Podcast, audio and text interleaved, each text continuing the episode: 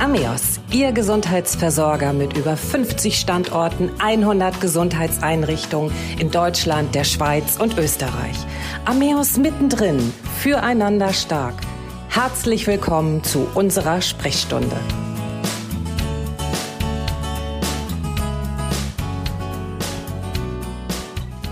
Unser Thema heute substanzinduzierte Psychose, Mythen, Ängste und Fakten. Psychose ist ein Überbegriff für schwere psychische Störungen, bei denen die Betroffenen den Bezug zur Realität verlieren. Dabei nehmen sie sich selbst und ihre Umwelt verändert wahr.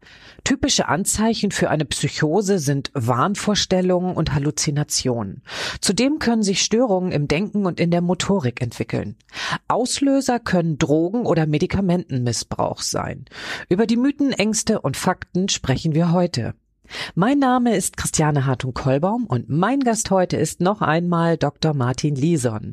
Dr. Lison ist ärztlicher Leiter der Ameos Klinika in Lübeck und verantwortet somit die Klinik für Psychiatrie und Psychotherapie, die Klinik für Abhängigkeitserkrankungen, das Ameos Reha Klinikum Lübeck und das Ameos Adaptionshaus. Herzlich willkommen, Herr Dr. Lison. Hallo, Frau Hartung-Kollbaum. Herr Dr. Lison, unser Thema, ich habe es ja gerade in der Einleitung gesagt, substanzinduzierte Psychose, Mythen, Ängste und Fakten, die wir ja heute näher erläutern wollen. Was genau ist eine Psychose? Der Begriff Psychose ist gar nicht so einfach ähm, spontan zu beantworten. Grob vorstellen kann man sich, dass es Erkrankungen sind, manchmal nur ganz kurz andauernd, manchmal auch nur phasenweise und manchmal leider auch lebenslang, die dadurch, dadurch unter anderem charakterisiert sind, dass wesentliche Eigenschaften des Denkens, des Fühlens und des Wahrnehmens sozusagen strukturell gestört sind, anders als, ähm, also die Betreffenden machen andere Denk- und Wahrnehmungserfahrungen als durchschnittliche Menschen. Man könnte schon in gewisser Weise sagen, dass ähm, ein Mensch, der unter einer psychotischen Störung leidet, von anderen, die das nicht kennen, kaum verstanden wird. Ähm, die wichtigste psychotische Störung ist sicherlich die schizophrene ähm, Psychose oder korrekterweise die paranoide Schizophrenie. Es gibt einige Subtypen davon, ähm, die doch bei einem gar nicht so kleinen Anteil der Betroffenen zu lang andauernden und schweren Einschränkungen in der Lebensqualität und Leistungsfähigkeit führen. Typischerweise gehören dazu Störungen des Denkens, ähm, sowas wie gehemmtes Denken oder das Gefühl, dass einem Gedanken eingegeben werden oder auch Gedanken entnommen werden, manchmal von höheren Mächten. Ganz klassisch und eigentlich immer vorhanden sind sogenannte paranoide Erlebnisweisen. Dazu gehört zum Beispiel das Gefühl, verfolgt, bedroht oder beobachtet zu werden, ohne dass es dafür eine reale Grundlage gibt. Das ist ja auch ähm, eine der Definitionen von Wahn, ein Kernsymptom von psychotischen Störungen, dass die Betreffenden eine krankhafte Überzeugung haben, ähm, dass bestimmte Dinge vor sich gehen oder da sind, die von der Mehrzahl der Menschen der gleichen kulturellen Gemeinschaft nicht geteilt werden. Und, das ist das Wichtigste, die wahnhaften Überzeugungen, zum Beispiel, ähm, dass man äh, eine neue, ein neuer Religionsstifter ist oder dass man bald ganz reich werden wird oder dass was Besonderes bevorsteht.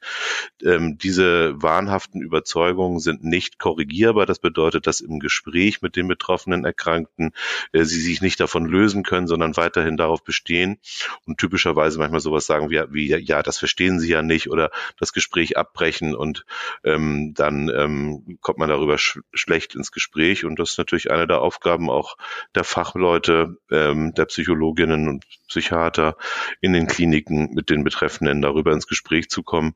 Das hat sich eigentlich als hilfreich erwiesen, ist aber anspruchsvoll. Und ebenfalls ganz häufig, klassischerweise gehören auch Halluzinationen dazu, die gibt es in allen Sinnesqualitäten. Sehr häufig sind ähm, akustische Halluzinationen in Form von zum Beispiel Stimmen hören oder Geräusche oder auch Musik hören, ähm, die eben nicht da sind, also die erlebt werden wie real, aber die nicht real da sind. Das sind so die klassischen Symptome.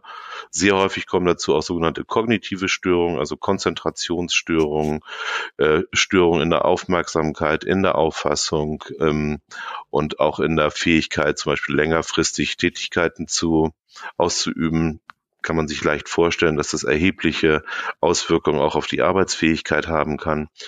Ähm, und auch ähm, ebenfalls sehr häufig sind ähm, gerade bei den chronischen Verlaufsformen auch Störungen in der gesamten Gefühlswelt. Zum Beispiel, dass die Betreffenden das Gefühl haben, sie können gar nichts mehr fühlen oder übersteigerte Gefühle oder Gefühle und Gefühlsäußerungen, die nicht zu einer realen Situation passen. Beispielsweise, man ist eigentlich traurig und redet dann lachend darüber. Das nennen wir paratyme Affektäußerungen beispielsweise. Das ist so die Gruppe von Kernsymptomen, die äh, entweder alle da sind oder zu einem großen Teil. Und das sind dann auch die diagnostischen Kriterien. Das war jetzt sehr umfassend. Ähm, ich hatte in der Einleitung auch ja gesagt, Auslöser können Drogen- oder Medikamentenmissbrauch sein. Ähm, wie entsteht da die Psychose? Und es sind ja nicht nur diese Substanzen, die die Psychosen auslösen, sondern es gibt ja auch andere Möglichkeiten. Also vielleicht erstmal, wie entsteht so eine Psychose, wenn man eben Drogen oder Medikamenten missbraucht? Das sind ziemlich komplexe Fragen, die zu einem ganz großen Teil auch ähm, noch gar nicht geklärt sind, auch nicht in der Forschung. Ähm, ich habe jetzt ja so skizzenhaft ähm, kurz berichtet, was so Kernsymptome von den häufigsten psychotischen Störungen, den Schizophrenien sind. Es gibt aber auch kurzdauernde Psychosen oder auch Erkrankungen, die nur Teile dieser, dieser Symptomkomplexe zeigen, wie beispielsweise wahnhafte Störungen.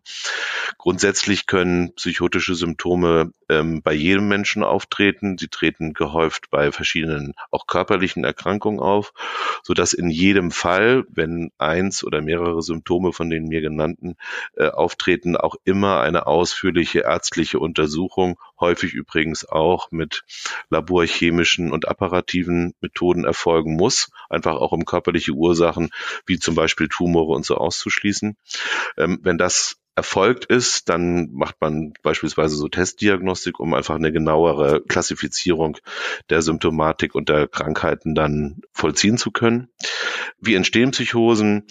Man geht heute von einem sogenannten biopsychosozialen Modell aus. Ähm, das bedeutet, dass es biologische Grundlagen gibt, auch genetische Grundlagen sind seit vielen Jahrzehnten beschrieben und wissenschaftlich belegt.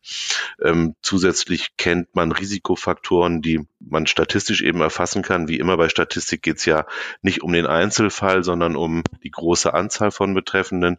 Dazu gehören zum Beispiel Geburtskomplikationen während der Schwangerschaft und auch unter der Geburt, manchmal auch Virusinfekte der Mutter während der Schwangerschaft und andere Risikofaktoren, Stoffwechselerkrankungen zum Beispiel auch. Ähm, und dann spricht man davon, dass bei den Betreffenden, wenn sie zum Beispiel an eine genetische ähm, Vorbelastung denken, äh, so eine riesige Risikokonstellation da ist, die man auch recht genau mittlerweile auch fachlich wissenschaftlich beschreiben kann und die Betreffenden sozusagen eine höhere Verwundbarkeit, wir sprechen hier von Vulnerbar Vulnerabilität haben, ähm, später eine Psychose zu bekommen.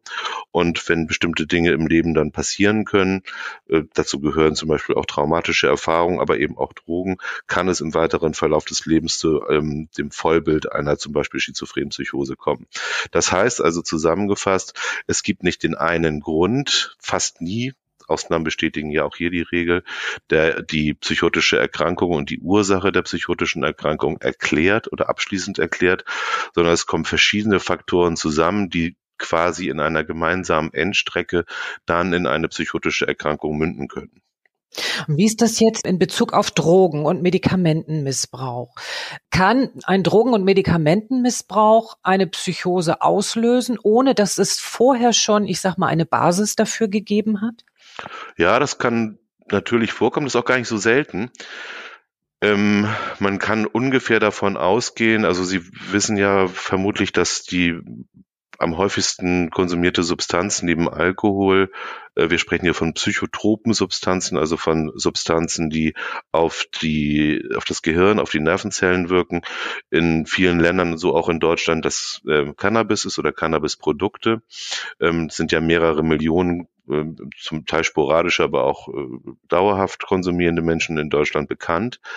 Ähm, und dieses, äh, diese Substanzgruppe, muss man ja bei Cannabis eigentlich sagen, ähm, kann dann im Rahmen einer sogenannten Substanz- oder drogeninduzierten Psychose tatsächlich auch ähm, schizophrene Symptome auslösen. Einerseits direkt durch die Drogenwirkung.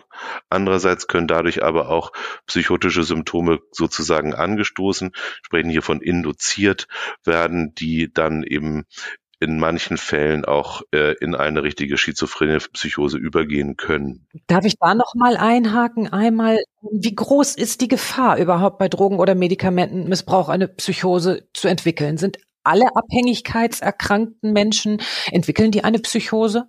Nein, die allerwenigsten. Ähm, also man kann schon ungefähr davon ausgehen, dass bei entsprechend vulnerablen Menschen, ähm, ich hatte ja so ein paar Risikokonstellationen kurz angesprochen, ähm, der, Canna der Cannabiskonsum, das Risiko, eine psychotische Erkrankung zu entwickeln, um bis zu 40 Prozent erhöht ist.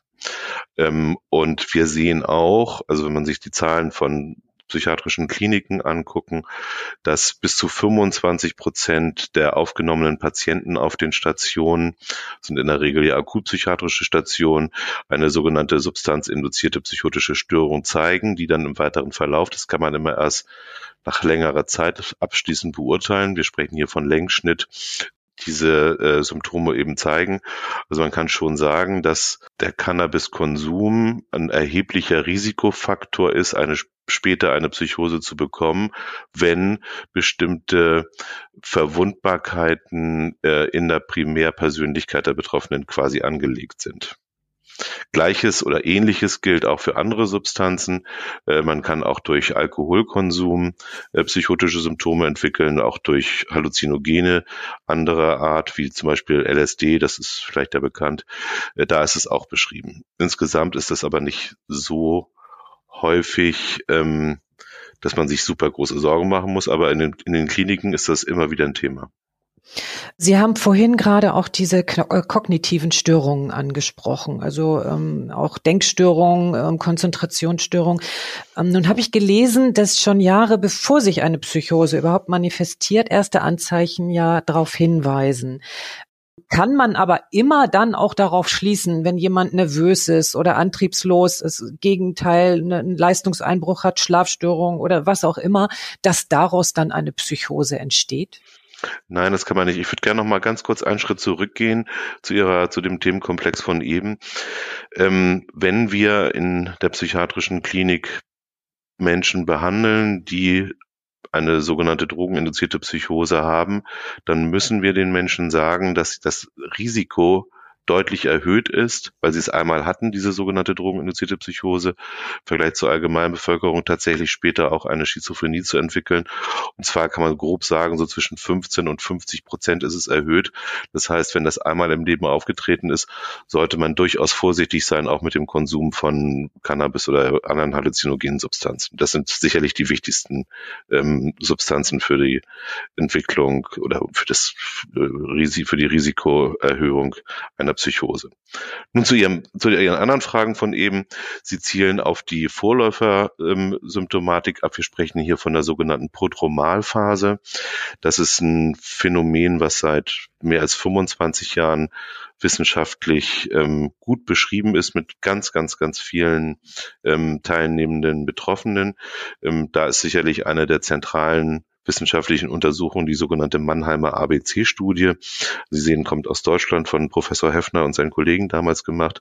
ABC heißt Age Beginning Course, also ähm, Alter, Beginn der Erkrankung und Verlauf. Und hier konnte vor ungefähr 25 Jahren, also Mitte der 90er Jahre, erstmals bei ganz vielen Menschen statistisch nachgewiesen werden, dass ein Großteil der an Schizophrenie Erkrankten äh, diese Vorläufersymptome zeigen, die sich über einen Zeitraum von bis zu fünf Jahren hin, äh, hinziehen können. Also ähm, so dass man sagen kann, dass sogar die meisten Menschen, die später eine Schizophrenie bekommen, Vorläufersymptome im Sinne der Prodromalphase haben. Und hier unterscheiden wir eben sogenannte unspezifische Symptome, unspezifische. Zu den unspezifischen Symptomen gehören solche ähm, Symptomkomplexe wie zum Beispiel Depression, Verminderung der Leistungsfähigkeit, sozialer Rückzug, ähm, Verlust von früheren ähm, auch Persönlichkeitsmerkmalen, ähm, Verlust von früheren Aktivitäten wie Hobbys und auch eben kognitive Einschränkungen im Sinne von Kon Konzentrationsstörung, Ausdauerstörung und auch teilweise dem Verlust komplexere Aufgaben zu bewältigen. Sie können sich leicht vorstellen, dass es für, für die Betreffenden, das sind in der Regel ja junge Leute, der Erkrankungs Gipfel in der Häufigkeit liegt bei Männern so grob plus minus zwei, drei Jahre, so um das 20. Lebensjahr, bei Frauen etwas später. Sie dann diese unspezifische Vorläuferphase dazu nehmen, dann landet man genau in der Altersgruppe, wo die Betreffenden eben Schulabschluss, Ausbildungsabschluss und so anstreben. Und wenn dann ausgeprägte kognitive Störungen in der Konzentration, im Gedächtnis, in der Ausdauer und so weiter auftreten, dann ist natürlich der Ausbildungsabschlusserfolg ähm, stark gefährdet und das ist schon auch dramatisch für die Betreffenden. Spielen da vielleicht auch, oder vielleicht ist das jetzt auch zu weit hergeholt, Hormone eine Rolle? Das ist immer mal wieder diskutiert und auch beforscht worden. Letztlich ähm, gibt es so eine Hypothese, die nennt sich Östrogenschutzhypothese, weil man einfach weiß, dass Frauen später als Männer im Leben äh, statistisch jetzt eine psychotische Erkrankung entwickeln. Häufig, der zweite Häufigkeitsgipfel bei Frauen ist so um die Wechseljahre und danach, ähm, teilweise auch ein bisschen früher. Also so, man kann schon ein bisschen sagen, dass es so einen Hormonschutz geben kann. Andererseits sehen wir aber auch die sogenannten Wochenbettpsychosen, wo Frauen ähm, um die Geburt eines Kindes herum manchmal psychotische Symptome entwickeln, die auch im Verlauf dann ähm, zu einer Schizophrenie werden können. Also es gibt eine, die Hormone spielen irgendeine Rolle, aber so ganz hundertprozentig aufgeklärt ist das nicht, in welchem Ausmaß das eine Rolle spielt. Das klingt für mich jetzt so, als ob wirklich immer mehrere Faktoren einfach auch eine Rolle spielen, genau. Ähm, die dann irgendwann zusammenkommen und daraus entwickelt sich so eine Psychose, um das mal so ganz einfach mit einfachen Worten zu schildern. Genau, man spricht eben von einer multifaktoriellen Genese und genau das ist ja mit dem sogenannten biopsychosozialen Modell auch gemeint, dass verschiedene Faktoren aus unterschiedlichen Bereichen dann zusammenkommen und dann in so einer sozusagen gemeinsamen Endstrecke dann eine psychotische Erkrankung ausmachen können. Welche Folgen kann so eine Psychose vielleicht vielleicht auch insgesamt auf den Körper, den Stoffwechsel oder was auch immer haben? Also neben den zum Teil ja dramatischen Auswirkungen, wenn Sie an Ausbildungsschulabschluss und das, was dann so kommt, ähm, Ablösung vom Elternhaus, ähm, selbstständig werden, eigene Wohnung beziehen, berufstätig werden und so weiter angehen, vielleicht eine eigene Familie irgendwann gründen, gibt, sehen wir schon immer Menschen, die teilweise auch Jahre und Jahrzehnte lang auch behandelt und betreut werden müssen, die da große Schwierigkeiten haben. Einige von ihnen schaffen diese Meilensteine sozusagen, so nennen wir das, in der ähm, psychischen Entwicklung dann auch nicht mehr. Also es ist teilweise schon wirklich sehr dramatisch. Wir sehen Menschen, die dauerhaft auf Hilfe angewiesen sind. Andererseits gibt es aber auch sehr häufig Menschen, die nur einmal im Leben eine psychotische Episode entwickeln, die dann ähm, auch unter Medikamentengabe, wir haben da ja entsprechende Leitlinien, die das recht genau auch ähm, zeigen, was hilft und was eben nicht so gut hilft. Da gibt es sehr, sehr viel schöne Untersuchungen zu, ähm, die dann eben dauerhaft symptomfrei bleiben und eine sehr hohe oder auch durchschnittliche Lebensqualität und ein durchschnittliches Leistungsniveau erreichen können. Herr Dr. Lison, kann man bei der Erstdiagnose auch eine Prognose zum Verlauf abgeben und welche Folgen kann die Erkrankung haben? Das ist sehr, sehr unterschiedlich und leider können wir eigentlich bei der Ersterkrankung oder in der ersten psychotischen Episode keine richtigen griffigen prognostischen Aussagen machen, sondern der Verlauf der Erkrankung ist immer einzelfallabhängig und hängt von verschiedenen Dingen ab, die ähm, ziemlich komplex sind und die man dann im Einzelfall gucken muss. Sie sagten jetzt, was kann es für weitere Folgen haben? Ähm, das Dramatische neben den individuellen Folgen und letztlich auch natürlich volkswirtschaftlichen Folgen, wenn keine Berufsfähigkeit erreicht werden kann, ist, dass ähm, schizophren Erkrankte statistisch, wie gesagt, das sagt über den Einzelfall ja nichts aus, eine deutlich reduzierte Lebenserwartung haben von mehreren Jahren. Statistisch wird viel häufiger auch geraucht und statistisch stehen äh, so die sogenannten metabolischen Störungen, also Übergewicht, Zuckererkrankung und Herz-Kreislauf-Erkrankung im Vordergrund. Das heißt, die Betreffenden entwickeln häufig, ähm, man kann so ganz grob sagen, so grob ein Drittel, das ist natürlich jetzt nicht ganz korrekt, aber ähm, so zum Verstehen ist es vielleicht hilfreich, ähm, entwickeln auch dann ähm, schwere körperliche Symptome, die dann eben ähm, auch zu internistischen Erkrankungen führen und Lebensqualität und auch Lebenserwartung einschränken können. Sie haben vorhin gerade gesagt, also Medikamentengabe bei Psychosen, ähm, ist die dann dauerhaft über einen bestimmten Zeitraum oder kann es sein, dass man diese Medikamente dann den Rest seines Lebens nimmt? Und ähm, gibt es noch andere ja, Therapieformen oder ähm, Dinge, die man machen muss, wenn man eine Psychose entwickelt hat. Ich denke da so an, an Verhaltenstherapien oder ähnliches. Ähm, was gibt's da für Möglichkeiten? Auch da gibt es ganz viele verschiedene Möglichkeiten der Behandlung. Wir nennen das Intervention. Das ist immer eine Einzelfallentscheidung, die gemeinsam mit den Betreffenden und den Profis, also uns Ärzten und Psychologen, dann getroffen werden muss. Wir nennen das ein bisschen holprig partizipative Entscheidungsfindung oder aus dem Englischen Shared Decision Making. Das bedeutet, dass im Rahmen der Behandlung, häufig schon auf den Stationen, in Gesprächen mit den Betroffenen eine Strategie erarbeitet wird, was hilft, was die Betreffenden wollen, was sie nicht wollen. Natürlich ist das Recht der Betreffenden und ihr, ja, ihr Recht auf Selbstbestimmung da auch im Vordergrund, ähm, dass man aber gemeinsam durch fachliche Beratung Entscheidungen trifft, die möglichst nachhaltig sind. Und wenn es um klassischen Fall bleibt, Vollbild einer schizophrenen Erkrankung, junger Mensch zwischen 20 und 25, dann würde man eine leitliniengerechte Therapie machen und die beinhaltet dann, wenn die Symptome stark ausgeprägt sind und das sind sie ja dann, sonst wäre es ja nicht zu einer stationären Behandlung gekommen in der Regel. Ähm, auf jeden Fall eine Medikamentengabe von der, die über einen längeren Zeitraum sich erstrecken muss und würde da auch unterscheiden zwischen einer Akutbehandlung in der ganz akuten Phase und in einer ähm, äh, Langzeitbehandlung oder auch dann später vielleicht eine prophylaktische Behand äh, Medikamenteneinnahme. Und da stehen uns glücklicherweise eine ganze Reihe von Medikamenten zur Verfügung. Früher nannte man die Neuroleptika, das kann man immer noch sagen. Viele sagen jetzt auch Antipsychotika, das ist ein bisschen ähm, moderner. Und die müssen dann, auch da gibt es natürlich ähm, ausreichend Daten, was die Dosierung und äh, notwendige Untersuchungen und so weiter angeht, äh, eingenommen werden. Und beim Großteil der Betreffenden bilden sich dann die psychotischen Symptome leider häufig eher langsam zurück eine lebenslange Medikamenteneinnahme ist ja immer schwierig, äh, weil ja niemand so weit in die Zukunft gucken kann. Aber wir haben schon in, in unseren Ambulanzen und auch auf den Stationen, in den Praxen sieht das nicht anders aus, eine ganze Reihe von Betroffenen, die über viele Jahre, Jahrzehnte auch Medikamente einnehmen. Man würde dann immer gucken, wenn die äh, Symptome gut zurückgedrängt worden sind durch die Medikamente, dass man die reduziert. Das ist ganz wichtig. Äh, auch Neuroleptika oder Antipsychotika Antibiotika haben teilweise gravierende Nebenwirkungen, die verschiedene Körperfunktionen betreffen können, die zum Teil auch selbst die Lebenserwartung und Lebensqualität senken können, sondern würde die dann so weit wie möglich reduzieren und dann ganz absetzen, ausschleichen, natürlich unter möglichst unter ärztlicher Begleitung. Also das sind so klassische psychiatrische Behandlungsmethoden. Für einen Teil der Betreffenden sind auch andere Maßnahmen des, äh, wir nennen das psychosozialen Hilfesystems erforderlich. Dazu gehört zum Beispiel ambulante psychiatrische Fachpflege im, im häuslichen Umfeld. Dazu gehören sozialpädagogische Angebote äh, zur Alltagsstrukturierung, Tagesstätten, Tageskliniken und für einen Teil der Betreffenden sind auch die psychotherapeutischen Interventionen, Sie sprachen gerade Verhaltenstherapie an, ähm, eine gute Möglichkeit, auch nachhaltig stabil zu werden und äh, da eben entsprechende Angebote auch wahrzunehmen.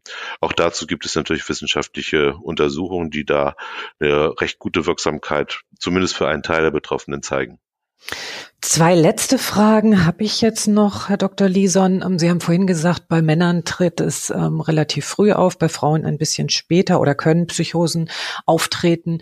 Ähm, gibt es auch so eine Statistik, wo man sagen kann, ähm, wie viele Männer oder wie viele Frauen so eine Psychose entwickeln? Ist das ziemlich ausgeglichen? Das ist tatsächlich relativ ausgeglichen, bloß eben zu unterschiedlichen Lebenszeitpunkten mit den entsprechenden möglichen Konsequenzen, die wir angesprochen haben. Insgesamt über die Bevölkerung kann man sagen, dass so ganz grob so ein Prozent, ein bisschen mehr als ein Prozent, ein bis zwei Prozent der Bevölkerung, übrigens ist das international gleich, im Laufe ihres Lebens eine psychotische Störung entwickeln. Das heißt, es ist durchaus keine seltene Erkrankung. Und die letzte Frage jetzt noch. Wir haben ja sehr viele umfassende Informationen von Ihnen bekommen. Wenn jemand eine Psychose entwickelt oder ich stelle fest, in meinem Umfeld ist jemand, der eine Psychose entwickelt, bei Arbeitskollegen, Freunden, Bekannten, Familie, was auch immer. Ähm, was muss ich und was kann ich tun als angehöriger Freund oder Arbeitskollege? Das ist so unserer Erfahrung nach häufig schwierig weil ähm, ein Teil der Symptome von psychotischen Erkrankungen leider auch die sind, dass äh, die Krankheitseinsicht, so nennen wir das, und auch damit verbunden die Behandlungseinsicht nicht ähm, ausreichend vorhanden ist. Das heißt, die Betreffenden fühlen sich gerade zu Anfang und auch gerade in akuten psychotischen Phasen oder Krisen gar nicht wirklich krank, obwohl Außenstehende das sehr wohl so beobachten würden. Ähm, das wird dann häufig verleugnet und ähm, natürlich muss man auch sagen, dass man äh, jetzt so aus, aus rechtlicher Sicht hat man ja auch ein Recht, auch krank zu sein, auch schwer psychisch krank zu sein. Sie können als Angehörige oder als Freundin ähm, nur ihre Sorge mitteilen, sie können ihre Beobachtung mitteilen und sie können die Empfehlung aussprechen, ähm, fachärztliche oder auch psychologische Hilfe, sozialarbeiterische Hilfe in Anspruch zu nehmen. Sie können anbieten zu begleiten ähm, und ähm, vielleicht auch erstmal zum Hausarzt zu gehen. Ähm, das ist so das, was man machen kann. Wichtig ist da, dass sie, wir sagen immer, bei sich bleiben, also ihre eigenen Sorgen formulieren, ähm, nicht in eine Rolle kommen, wo sie die, die Betreffenden sozusagen bevormunden. Ähm, und da ist es natürlich immer schwierig, eigene Grenzen erstmal wahrzunehmen, also zu erkennen und dann auch einzuhalten. Gerade in engen persönlichen Beziehungen, wenn sie so eine Konstellation denken von Eltern und Kindern, wo ein Kind eine psychotische oder ein heranwachsendes Kind eine psychotische Störung entwickelt, ist es häufig schwierig, dann diese Grenzen einzuhalten und auch eine, äh, den notwendigen Abstand und die notwendige sozusagen Objektivität zu haben. Das können natürlich viel eher die Profis, deswegen ist es eben wichtig zu motivieren, sich in professionelle Behandlung zu begeben. Das war ein sehr gutes Schlusswort. Das heißt, wenn wir es feststellen, die Profis ranlassen, um zu sehen, dass man die Psychose in den Griff bekommt, um Lebensqualität genau. für den betroffenen Patienten zu schaffen, für die betroffene ja. Patientin. Genau, es gilt auch da wie für viele andere Erkrankungen, viele körperliche Erkrankungen auch, dass eine möglichst frühe Erkennung und möglichst frühe Intervention, die muss am Anfang gar nicht medikamentös sein. Da gerade bei, der, bei den frühen ähm, Behandlungen spielen Gespräche und psychotherapeutische Möglichkeiten eine ganz wichtige Rolle, ähm, äh, sind entscheidend für die spätere Prognose. Das haben wir ja bei vielen anderen Erkrankungen auch. Deswegen ist die Früherkennung und eine entsprechende Sensibilität dafür, zum Beispiel auch an Schulen durch Lehrkräfte und so, ähm, wirklich wichtig, dass man mit den Betreffenden Dann ins Gespräch kommt, um eben möglichst frühzeitig ähm, adäquat zeitgemäße Hilfen organisieren zu können. Vielen Dank, Herr Dr. Lison, für das Gespräch, für die vielen Informationen und ich freue mich aufs nächste Mal. Gerne, vielen Dank. Das war Ameos mittendrin füreinander stark. Mein Name ist Christiane Hartun-Kollbaum und ich freue mich auf Sie. Bis zur nächsten Sprechstunde.